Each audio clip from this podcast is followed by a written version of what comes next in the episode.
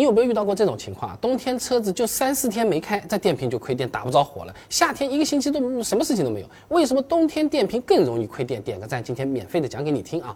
这冬天电瓶容易亏电，主要是因为气温变低，电瓶的容量它本身就变小。哎，参考这篇论文的说法啊，温度降低，电解液的粘度会增大，导致电解液中间的离子扩散速率降低，这电瓶的电化学反应速度放慢。哎，这极板内层的活性物质啊，它不能充分利用，电池的容量就变小了，不用急啊，说人话就是电解液，哎，有点被冻牢了，呃，在电池里面的化学反应速度没之前来得快了。在论文里也做过一个实验啊，一款蓄电池在三十摄氏度的时候啊，容量是百分之一百，到了零度的时候啊，就只有百分之七十七了。零下二十五摄氏度的时候呢，就只有百分之七十了，减少了三成啊。电瓶容量变小，能输出的电压和电流它会变小。但冬天机油粘度变大，发动机的启动扭矩变大，本身就需要更大的启动电流，结果你输出的启动电流还变小了，车子打不着火的概率啊。它不就变大了吗？啊，那要是你还有后面我说的这两种情况呢，真的是需要额外关注一下你这电瓶了啊。第一个呢，就是车子经常短途行驶，哎，然后停在那边一停呢，就是停个两三天以上的啊。之前就有不少黑龙江、内蒙古和辽宁的朋友给我分享过，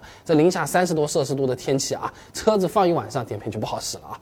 短途行驶也是一样的，车子们就启动了个几分钟，电瓶还没充满，车子又熄火了。长期这样，电瓶它的电量本身也过低了，那也会打不着火的。第二个，我们接着说啊，电瓶已经用了很多年，以前就就亏过电，特别要留心了。这亏电对电瓶的寿命影响它是比较大的。哎，参考这篇论文，他说啊，这电瓶亏电，也就是过度放电的时候啊，电瓶内阻会迅速增大，容量减少，长时间处于这种亏电状态，或者说是多次亏电啊，都是会对蓄电池造成不可逆的损害的啊。那本身电瓶就不太健康，要是再遇上低温天气，肯定是容易出问题的啊。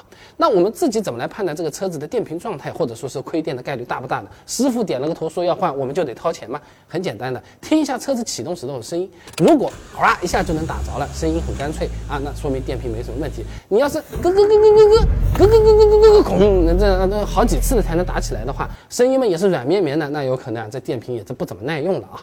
那这里说的正常情况了，那如果你是在零下三十多度启动车子，那本身启动就是很慢的，这个判断标准没那么绝对啊。那最准确的还是找个万用表实际测一下，把万用表呢拧到二十伏这一档，找到电瓶，黑色一头接到电瓶负极，红色接到正极，车子不用启动的情况下，正常这个电压它是不会低于十二伏的。像这台车我们测出来呢是十二点二二伏啊。那如果你测出来的电瓶电压连十一伏都没有，那很可能会出现打不着火的情况了啊。那同样是车子的电瓶，其实使用寿命差别还比较大的。有些朋友说我这个电瓶很好，七八年都都没有换过的。有些朋友一两年怎么又要换了？这这这怎么回事？你这个车子质量真是差。哎，有哪些操作会让电瓶的寿命变短？总感觉换了的之后的电瓶它就是没有原装的耐用，这又是为什么？会不会是我买到假货了？哎，这些我以前的视频啊都已经讲过了。感兴趣的朋友啊，关注我，点我头像进主页，搜索“电瓶”两个字就能看到了。